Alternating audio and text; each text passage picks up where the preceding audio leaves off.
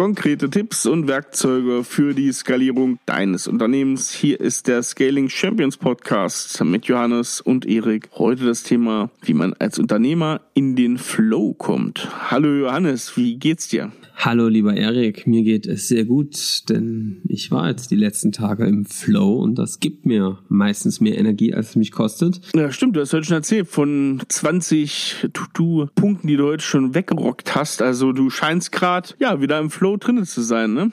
Das stimmt. Flow ja allgemein ein wichtiges Thema. Also wie kommt man in den Flow? Was ist das überhaupt für ein Zustand? Wie kann man den Gewinn bringen für sich nutzen? Also ich glaube auch für jeden Manager, für jeden, für jede Fachkraft auch eine interessante Sache. Aber was hier nochmal natürlich heute speziell behandelt werden soll, wie komme ich denn als Unternehmer, also dieser viel in Kommunikation eingebundene Dreh- und Angelpunkt eines mittelständischen Unternehmens, eines mittelständischen IT-Unternehmens, wie komme ich denn in so einer Position in den Flow, weil ich glaube, ganz viele kennen das vielleicht noch so aus den Anfangsjahren, aber in den letzten Jahren schon lange nicht mehr erlebt, dass man sowas macht, vielleicht mal in der letzten Nachtschicht, aber wie ist die denn noch zu machen mit Kindern und ähnlichen? Also lass uns heute mal drüber reden, wie kommt man als Unternehmer speziell in den Flow-Zustand und was ist der überhaupt? Genau, und jetzt wird es eben ganz interessant, du hast gerade schon was Spannendes gesagt, da sehen sich viele oft wieder zurück, ja, so mal an einem Stück wieder konzentriert arbeiten. Und ich kann das sagen, dass diejenigen, die das wieder geschafft geschafft haben, die da jetzt wieder dran sind. Äh, wir haben Unternehmer und einen ganz speziellen, der jetzt gerade vor kurzem es wirklich geschafft hat, drei Tage wieder am Stück, Fokustage pro Woche, ähm, drei Fokustage für nur noch die Arbeit am Unternehmen sich freizuschaufeln. Und wenn du das einmal erlebst, dann weißt du wieder, was Flow ist. Nicht immer abgelenkt zu sein, ähm, und an eine Sache wirklich durchzuziehen und die exzellent zu machen, das ist dann quasi Flow. Und viele sind da eben nicht. Warum sind sie da nicht? Und das ist eben was, was wir uns gleich mal angucken müssen. Ich erlebe das, Erik, so, dass schon viele sich das wirklich wünschen, aber es gar nicht mehr hinbekommen. Ne? Und da auch so irgendwie aufgegeben haben. Die sagen sich, boah, nee, sorry, in meinem Job, das wird irgendwie nix. Ich werde hier dauernd unterbrochen. Es sind tausend Themen. Und es ist einfach echt einfach viel. Ne?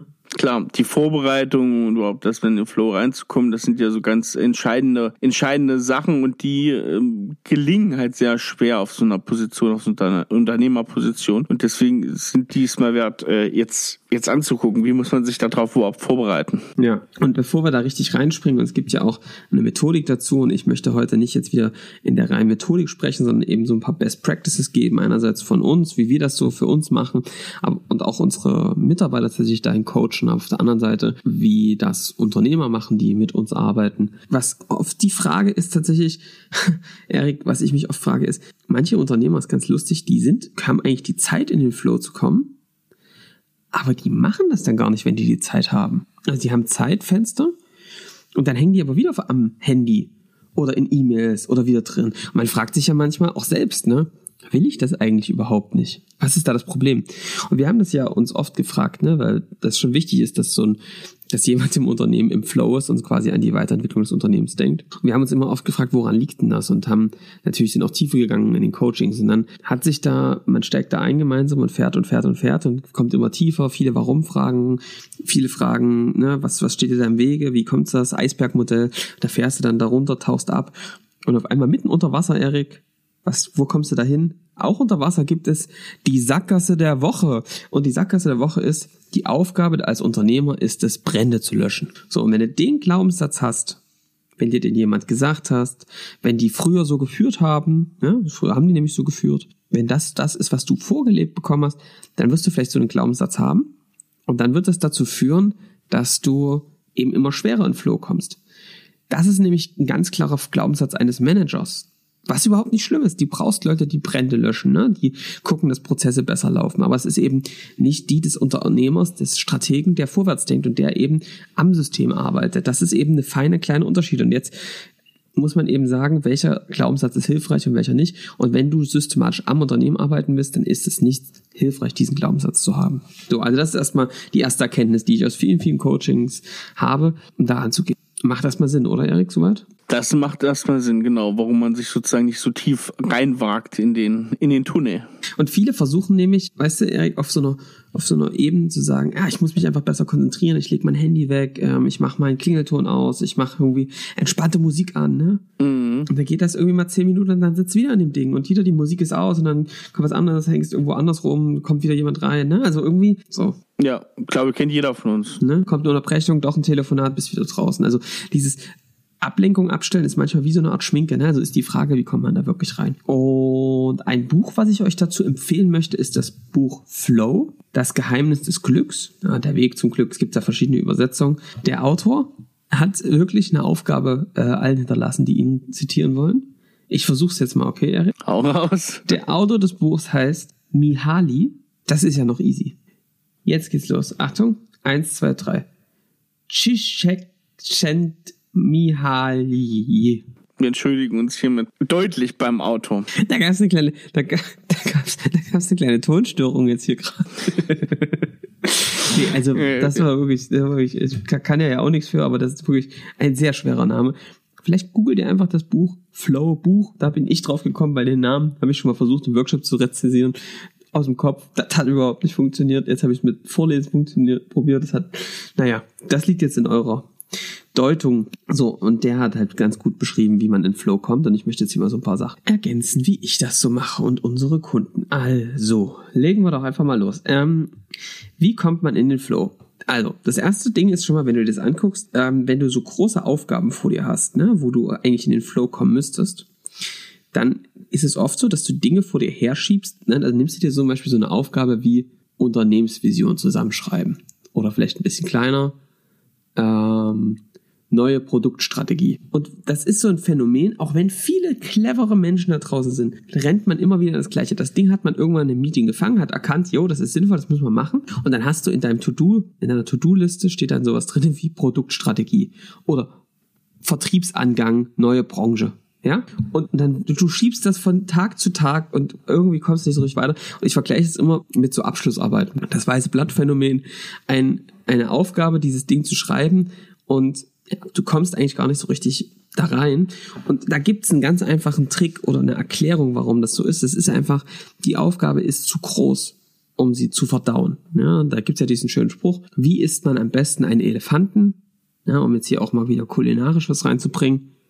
Als Carpaccio. Ja, in viele dünne Scheiben geschnittenen Elefant kannst du den super essen.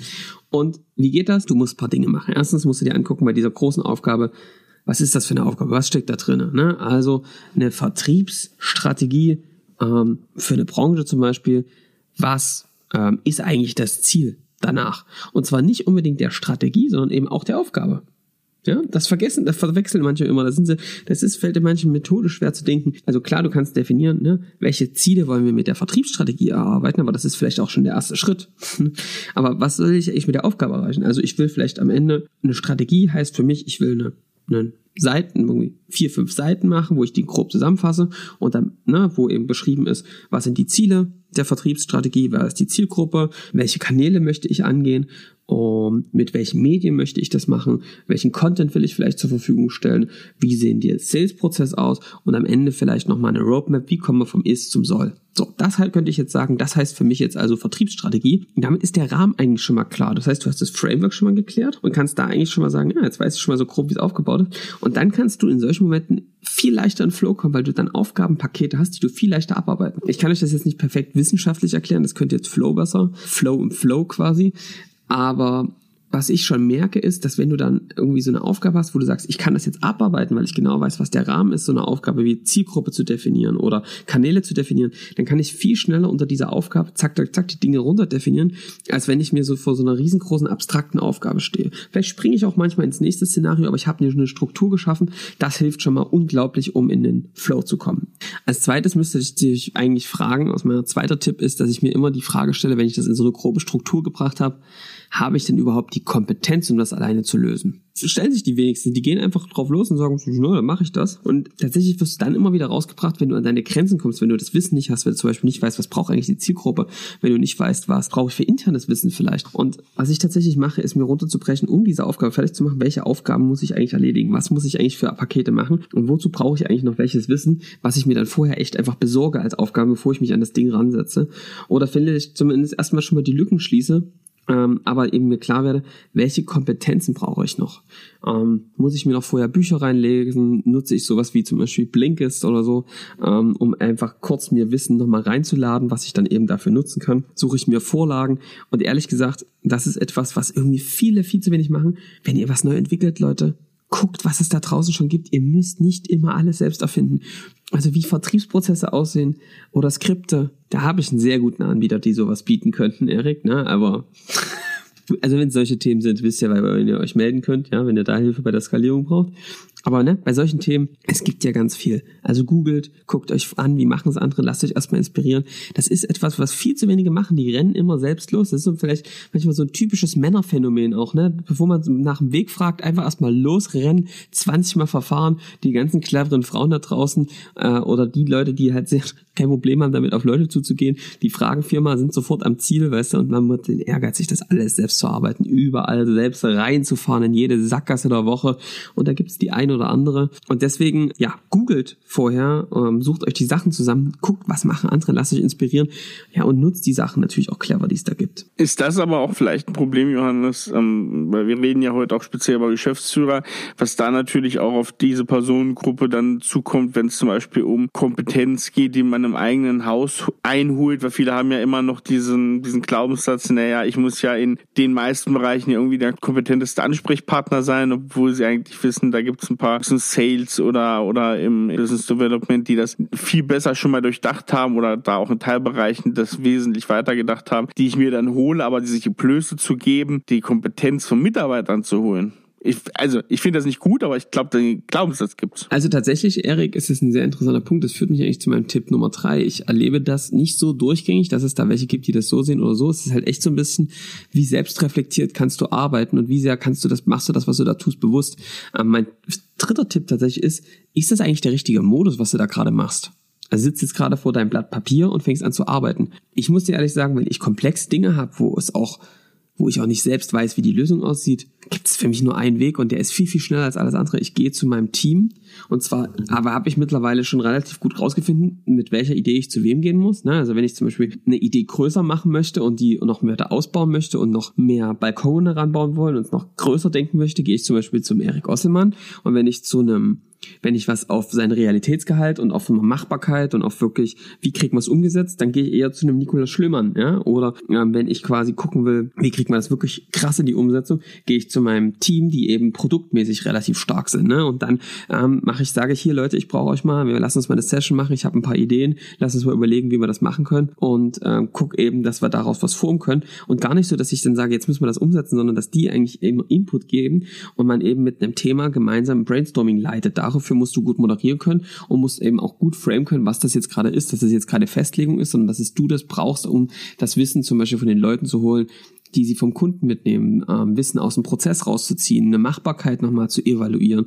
Das musst du halt gut vorher frame. Wenn du das nicht machst, dann haben die manchmal das Gefühl, dass du ihnen jetzt was aufdrückst.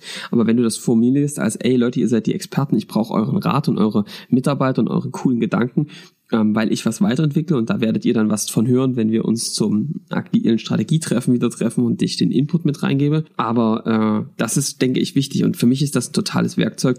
Whiteboard-Sessions mit den verschiedenen Akteuren, um etwas größer, kleiner, äh, umsetzbarer ähm, schärfer zu machen. Das ist natürlich auch ähm, wiederum eine Aufgabe an die Organisation. Ne? Also du gehst, ähm, man muss da natürlich von ausgehen, dass man seine Organisation, die Kompetenzspitzen und ähnliches natürlich auch sehr gut kennt. Da müssen natürlich die Mitarbeiter auch sich sehr im Klaren drüber sein. Also es ist eine Herausforderung, was auch nicht auf der allerersten Stufe von einer Organisationsentwicklung steht. Das ähm, scheint, scheint schon weiter hinten zu kommen, ne? wenn da sehr gefestigte Rollen auch im Unternehmen vorhanden sind. Ja, wobei wobei ich sagen würde, ehrlich gesagt, dass das schon was damit zu tun hat, wie reflektiert du selbst arbeiten kannst. Weil egal wie eine reifende Organisation ist, ne, wenn du zu jemandem gehst und dem das gut vermittelst, ich glaube, dann geht das schon. Ja, ja, stimmt. So, jetzt geht's weiter. Jetzt ist das ganz wichtig, wie kommt man in Flow? Ähm, Ich habe einen schönen Trick für dich. Wisst ihr, wie du am besten aus dem Flow kommst und nicht gestört wirst, wenn du nicht im Büro bist? Aber der Tipp ist jetzt nicht neu, den kennt ihr schon, wenn ihr diesen Podcast verfolgt. Das heißt, ich habe den jetzt mal genannt Arbeitsort und Atmosphäre. Und ich würde sagen, es ist wirklich, denkt mal zurück, wann ihr geil im Flow wart. Das war vielleicht, ihr saßt, und das musst du eben bewusst dir schaffen. Ne? Ich habe immer so ähm, Lieblingsorte, Lieblingsmomente nenne ich das. Das klingt ein bisschen esoterisch, hilft, aber du kannst wirklich überlegen, wann war ich denn im Flow, wann ist das passiert? Und da wird es jetzt nicht die eine Antwort geben, aber ich habe jetzt, kann jetzt mal ein paar aus der Schublade bringen, die so immer wieder kommen. Es ist zum Beispiel, ich sitze bei mir in der Küche, trinke nachts, ja, vielleicht so um eins, einen Kaffee oder einen guten Tee oder ein Glas Rotwein und dann schreibe ich einfach drauf los oder ich bin am Rechner und, und andere sagen, ich muss am Meer sitzen, ich muss raus aufs Meer gucken und dann werde ich kreativ, dann schreibe ich runter und runter, bin voll im Flow. Andere sagen, ähm, ich will in einem guten Hotel an der Alster sitzen, rausgucken und schreibe und ähm, werde dadurch kreativ. Andere sagen, ähm, ich will in einem Café sitzen, bei einem guten Espresso um mich rum ist Action.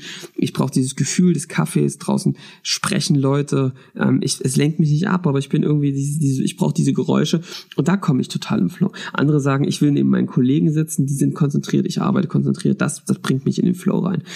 Halt die Momente mal fest, überleg dich mal rückblickend, wann war das? Wie, bist, wieso bist du da so reingekommen? Da kannst du auch schön ableiten, woher das kommt. Und halt die mal wirklich fest, mach dir eine Liste, Momente, wie ich in den Flow kam. Und dadurch kam, das ist eigentlich der Trick, wie man das künstlich auch erzeugen kann, so ein Modus. Ja, sehr guter Tipp. Also ich fahr, ich habe tatsächlich mit meinen Unternehmern, die bei mir im Coaching sind, die haben so eine Liste und die machen dann wirklich die drei Tage, wo die raus sind, wo die am Unternehmen arbeiten, gucken die sich, dass sie mindestens zwei Tage an solchen Orten sind, um so eine Momente aktiv zu erzeugen, um in den Flow zu kommen. Mhm. Sehr gut. Dann Erik, Tipp, Tipp. Tipp Nummer genau. fünf. Also wirklich, das ist das Ding, das liegt auf der Hand, aber es machen wirklich die wenigsten. Die sind dann diszipliniert, ne, Erik. Die stellen dann das Handy ab. Gute Musik kann übrigens auch helfen, ne? Also ähm, Ludovici, ein Audi zum Beispiel, ähm, könnt ihr euch mal anhören. Ähm, Chili Gonzales. Es gibt, ähm, was ich euch auch sehr empfehlen kann, es gibt eine Lo-Fi Hip-Hop Playlist auf äh, YouTube. Das sind 24-7 Streams ähm, wo richtig geil Lo-Fi-Mucke kommt, wo du mega in Flow abfällst. Es gibt auch so eine maximale Konzentrations-Playlist auf Spotify, da schwärmen auch viele von. Gibt also so ein paar mit äh, Noise-Canceling, Kopfhörern und ab in Tunnel. Was die wenigsten machen ist, ihr Umfeld darüber zu informieren. Die machen das für sich, in den Flow zu kommen. Und auf einmal steht wieder jemand vor und denkst dir, ey, sag mal, was ist denn hier? Lass mich mal in Flow kommen. Ja?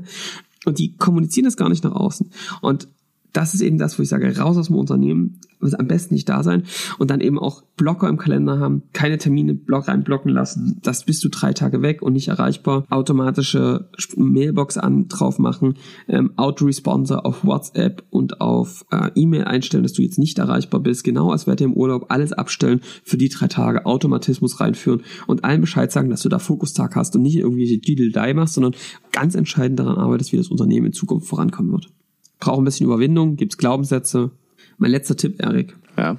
Die Frage ganz offen jetzt mal an dich, lieber Mensch, der hier gerade zuhört. Willst du eigentlich in Flow kommen? Also, willst du das wirklich? Also wirklich, wirklich.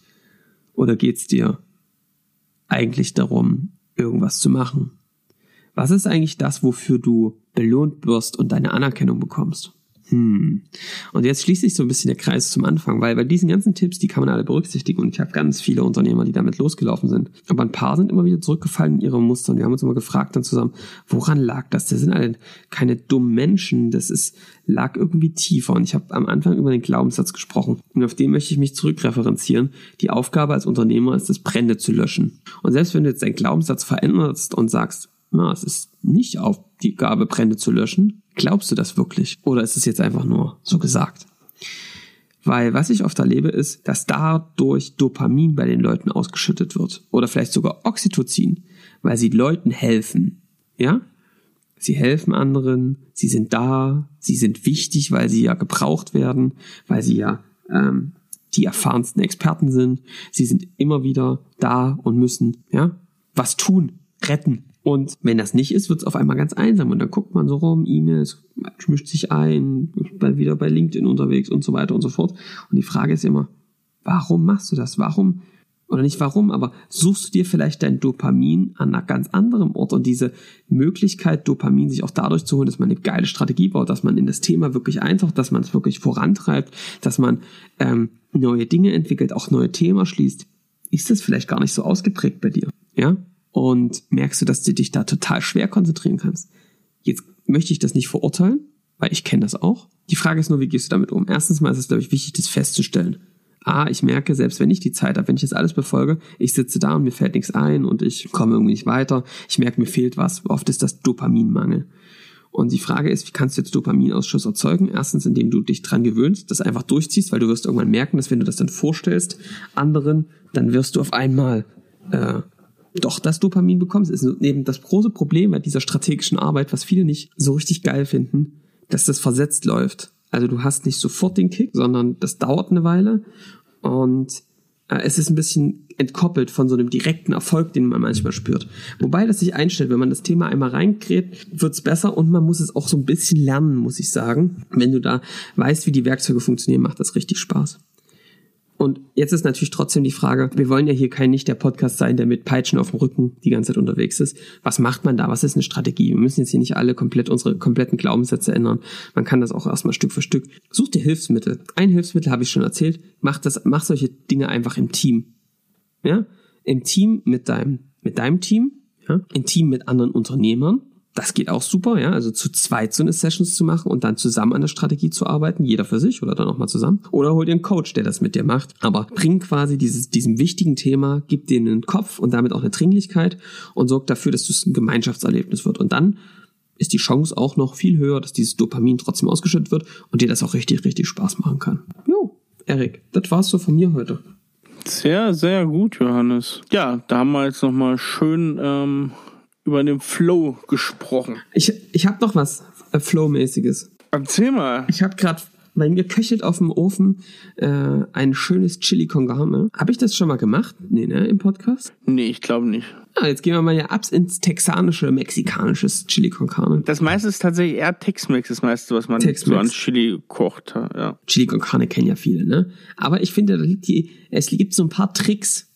Wenn du die kannst, wird Chili con Carne richtig geil. Ja, erzähl doch mal. Also, wie mein Chili con Carne. Ist bestimmt jetzt nicht wieder die reinste Form, aber ich sage hier einfach nur, was ich lecker finde.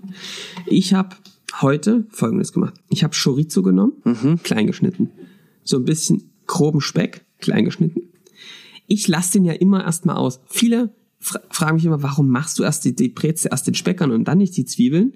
Nee. Ja, weil das dann erst knubbelt. Ja, du, Erik, klar. was denkst du, was denkst du? Nee, klar, aber was ich hier für Fragen bekomme. So, also, ne, unbedingt bitte immer erst den Speck braten, dann wird er knusprig und dann die Zwiebeln dazu. Und vor allem die Knoblauch als letztes nicht. Ja, oh, total ja? bitter. Eieiei, Leute, was ich manchmal erlebe. Eieiei. äh, also, Speck knusprig braten, dann schöne rote Zwiebeln drauf. Ganz kurz, nicht zu lange. Wenn die, wenn die so braun werden, kriege ich auch schon wieder die Krise. Dann richtig schön 13 Knoblauch oben drauf. Und dann habe ich Hackfleisch draufgehauen. Ja. Ja, ähm, das zieht dann richtig schön durch. Ne? Das muss auch gar nicht so knallhart angebraten sein. Ich nehme ja nur Rind für äh, Chili. Nimmst du gemischtes? Genau, ich auch. Nee, ich, äh, ich, ich muss sagen, ich reduziere Schwein wirklich radikal. Also, das ist irgendwie nicht, das schmeckt uns nicht so richtig und ist irgendwie auch für die Verdauung und alles. Nee. Rind, ja. Und dann habe ich, Erik, und dann kommt, dann kommt, dann kommt ein magischer Schritt. Was ich dann mache, ist in der Mitte immer ein bisschen Platz, Zucker. Ja karamellisieren lassen, Tomatenmark drauf. Ganz wichtig. Mit karamellisieren ist sehr, lassen. sehr wichtig, ja. ja. Ja? Das kriegt ein richtig, da, da entstehen die Röstaromen, da sage ich euch aber. Und dann mache ich, und das ist, glaube ich, was, was Besonderes ist, Kreuzkümmel drauf, mhm. ja, stimmt. Piment und Zimt. Mhm. Ja. Und das gibt eine, ein Geschmackserlebnis. Am Anfang, wenn das frisch ist, merkst du es noch nicht so krass, aber wenn das mal einen Tag durchzieht, Eieiei, ist das, ist das muss Tag durchziehen immer, ja. Das muss ein Tag durchziehen, das wissen die Experten. So, und das gibt eine derartige Rundigkeit dem Ganzen. also meinst, es gibt ja manchmal, es gibt ja manchmal so Gerichte, Erik, ne, wo du denkst, boah, ist das geil. So wie alles da. Ja. Und manchmal hast du das Gefühl, irgendwas fehlt hier, ne? Ja. Und wenn du das so machst mit diesen Koriander, Piment, Zimt, ist das eine derartige Rundigkeit. Ja. Es gibt übrigens einen kleinen Tipp, ich weiß gar nicht, habe ich das von dir? Ich glaube, ich habe es von dir. Mich fragen manchmal Leute, wie kriegst du das Rezept so rund? Und es gibt eine einfache Faustformel. Ich gucke einfach immer, ist alles da. Salz, also salzig, süß, saure, fett und am besten noch ein bisschen Umami, ne? Ja, also du musst uns mal die Gegenspieler, musst, musst du drin haben, wenn du, wenn du die hast, ne? Also wenn du Fett hast, brauchst du Säure und also es muss nicht immer alles ja. da sein, aber also weil du brauchst jetzt nicht unbedingt äh, Umami und Grießbrei, ne? Aber genau, du brauchst theoretisch immer den Gegenspieler, so ein bisschen dazu, genau. Also da, da achte ich immer drauf und das finde ich dann immer, da wird, da, da, das hilft immer noch ein bisschen Orientierung zu finden, ein bisschen so einen inneren Check. Auf jeden Fall. Mit was ähm, löscht dann, dann ab? Genau, ich lösche dann ähm, nicht jetzt mit Wein ab, Gibt ja Cola, ähm, Kaffee, viel, machen ja viel über Chili. Stimmt. Ich habe auch schon mit, mit äh, Wodka gehört. Oh, krass. Okay. Ähm, nee, ich lösche, ich mache tatsächlich einfach ähm, Zitronensaft drauf ja. und dann ähm, passierte Tomaten. Ja, ja, gut, okay. Äh, aus der Dose natürlich, ne? Die gibt mir auch noch eine schöne Säure rein. Ja. Und dann äh, kommen die, kommt Mais und Kidneybohnen ja. dazu und das rühre ich dann durch. Und dann kommt noch eben noch ein Trick, ich mache meistens Reis oder wirklich Tortillas dazu. Finde ich auch gut, ja. Und was ich dann immer noch mache, ist am Ende für mich das Topping. Und da mache ich immer frischen Joghurt mit Zitrone, bisschen Salz, Pfeffer. Da hat mir letztens jemand gezeigt, oh Erik, ich habe noch einen Tipp, ey. Du musst mal Kurkuma in Joghurt reinmachen. Da legt sich nieder. Ja. Alter Schwede, das schmeckt unglaublich. Kurkuma, Joghurt, Zitrone. Alter Schwede, ich, das hat meine Mama letztens gemacht. Ich war wirklich hin und weg. Wahnsinn. Also auf jeden Fall das, ähm, sowas zusammen. Als, also einfach, dass du einen frischen Kick auf so einem ja. doch ein bisschen schwererem Chili hast. Und dann, weißt du, was da noch oben drauf kommt, Erik? Hm. Koriander. Rat mal. Ja. Hätte geahnt, Koriander. Aber das ist ja auch in der Tex-Mex oder in der mexikanischen Küche auch drin, das passt genau, ja dann. Frische, frische Tomaten drauf, bisschen, ne, kannst du auch eine schöne Salsa noch dazu machen. Ja. Und dann Koriander oben drauf. Ey, Erik, mein Sohn und ich, wir haben vorhin äh, gesessen, haben, ge haben gelöffelt. Jeder zwei Portionen. War mega. Sehr gut. Ja, ich habe ja. jetzt in dieser dunklen, kalten Jahreszeit, ähm, da ist mein Eintopfherz natürlich äh, da, wo es hingehört. Da wird ordentlich, wird ordentlich Eintopf gemacht. Gut, ich muss das immer so ein bisschen der Familie verkaufen. Also ich bin der größte Eintopf-Fan. Äh, die anderen essen es notgedrungen dann mit. Aber so ein guter Hühner-Eintopf, ne, so ein zwei Tage gemacht. Ich finde, da steckt ja in so viel Einfachheit auch so viel Dekadenz drinne, weil ich nehme mal so ein ganzes, so ein Suppenhuhn, so ein Bio-Suppenhuhn und noch zwei Keulen dazu und dann halt ordentlich viel was so, was so da ist, Petersilienwurzel, Möhren, ähm, natürlich Sellerie und so weiter. Und nimmt man noch so ein, zwei Kartoffeln rein, die ich mitkoche, ein bisschen so, dass so eine ganz leichte Bindung bekommt. Und dann lasse ich einen Tag kochen, zwei Stunden, ganz niedrige Temperatur. Dann nehme ich weg vom Herd, stehe es meistens draußen auf dem Balkon oder sowas und koche es nächsten Tag noch mal eine Stunde. Und dann nehme ich alles raus. Dann zupfe ich das Fleisch ab von dem Hühnchen und so weiter. Und dann kommt nochmal frisches Gemüse rein, Bohnen zum Beispiel und Möhren. Und dann gibt's eine Einlage, wie beispielsweise äh, Nudeln oder sowas. Suppennudeln. Das finde ich, also, beste Gericht. Kannst du zwei Tage von essen, kannst du gut ins Büro nehmen und sowas. Also, ein Nudel, äh, Hühner-Nudel-Eintopf oder sowas. Beste. Ich finde das auch immer nicht schlecht. Ich muss sagen, mich, mich, also, ja, bist seit meiner Kiefergeschichte. Ah ja, genau, super. Ich habe nee, das auch nee. mal vor, ich weiß nicht, vor ein, zwei Jahren, da habe ich mal so eine so eine Rinderkraftbrühe, so eine ganz reduzierte gemacht. Das war auch nicht dieses reduzierte, ne, dieses so ja, dieses typisch Hausmannskostmäßige, wo so der Eigengeschmack, das ist auch nicht so deins. Da konntest du dem auch nicht so richtig was abgewinnen, ne? Weißt du, was mir da immer fehlt? Der Koreaner. Der Koreaner. Naja, gut. Wenn es der retten kann, dann ist ja gut. Nächstes Unternehmen ist eine Koreanerzucht. Safe, auf jeden Fall. Sehr gut. Weißt du, was ich cool. übrigens eine Sache frage ich mich beim Koriander. Nee. Guck mal, es gibt doch jeden, jedes blöde Gewürz gibt es doch immer als ähm, getrocknete Variante, ne? Gibt's Koriander? Es gibt, ne, es gibt, Klar. ja, es gibt Koriandersamen. Korianderpulver. Wo gibt's das? Bei mir. Bei dir? Ja, komm, ich mache einen guten Preis. Dann bin ich mal gespannt. Also ich habe noch kein Korianderpulver entdeckt, deswegen Klar, ähm, liegt bei mir rum. Liegt bei mir rum? Ja, ne, dann bin ich mal, ob das Du musst es ein bisschen kann. in so in so in so meditieren. Nee, das kann auf keinen Fall mit frischem nee, Koriander mithalten. Nee, das glaube ich. Das Nichts kann mit frischem Koriander mithalten. Ja, das ist richtig. Mein Tipp der Woche, das geht ganz schnell. Wir machen heute den 30-Acker, den Kirchspiel Silvaner, ähm, Rheinhessen 30 also Nachbar von ähm, Wittmann, wer den kennt, ähm, VDP-Betrieb seit ganz, Wittmann ganz vielen wirklich, ne, Jahrzehnten. Das ist, das ist wirklich echt einer meiner Lieblingsweine. Ich ist das so, ja? Gut. Ah, cool. Ja, ich mag den richtig gerne. Ja, der ist also ähm, die GGs von Wittmann, Aulerde Kirchspiel und sowas, herrliche Sachen. Und der Nachbar und auch guter Freund von Philipp, das ist der Jochen, Jochen 30 Acker, hat ein paar ähm, Nachbarlagen, hat auch Kirchspiel, Riesling, ist nicht im VDP. Ähm, ja, sehr edles Weingut, auch von der Aufmachung her. Und da ist ein Mann, der liebt die Hefe, der lässt sowohl den Riesling als auch die anderen Sachen, die Burgunder sollten sehr lange auf der Hefe, meistens im Holz ausgebaut. Und der Silvaner, es gab ja früher sehr viel Silvaner in Rheinhessen, gibt's jetzt nicht mehr so viel, aber der hat ein paar alte Stücke noch auf dem Kirchspiel, also auf dieser Premium-Riesling-Lage ähm, stehen und den macht er auch dementsprechend groß. Tonofas ausgebaut, ich glaube 10, 12 Monate auf der Hefe. Hat was total, ja, blind würdest da eher an Weißburgunder denken, was total opulentes, aber natürlich auch so mit einer schönen, mit einer ähm, ja, schön, schön Frucht auch drinne für den Silvaner und äh, ja, einer meiner liebsten Silvaner insgesamt schon, das darf man natürlich nicht sagen, wenn uns hier jemand aus Franken zuhört, aber da hält der doch mit großen fränkischen Silvaner mit und das ist mein Weintipp der Woche hier noch zum Abschluss. Sehr gut, Erik. Ich äh, freue mich immer, wenn du hier alle verzauberst mit deinem Weinwissen. Ich habe wieder letztens vor sich angesprochen, ob du das irgendwie studiert hast oder so, aber ich sagte immer, dass der ich trinke vor allem Erfahrungstrinker ist. Aber, genau, Erfahrungstrinker. Ich habe mir das ähm, autodidaktisch. Autodidaktisch, genau.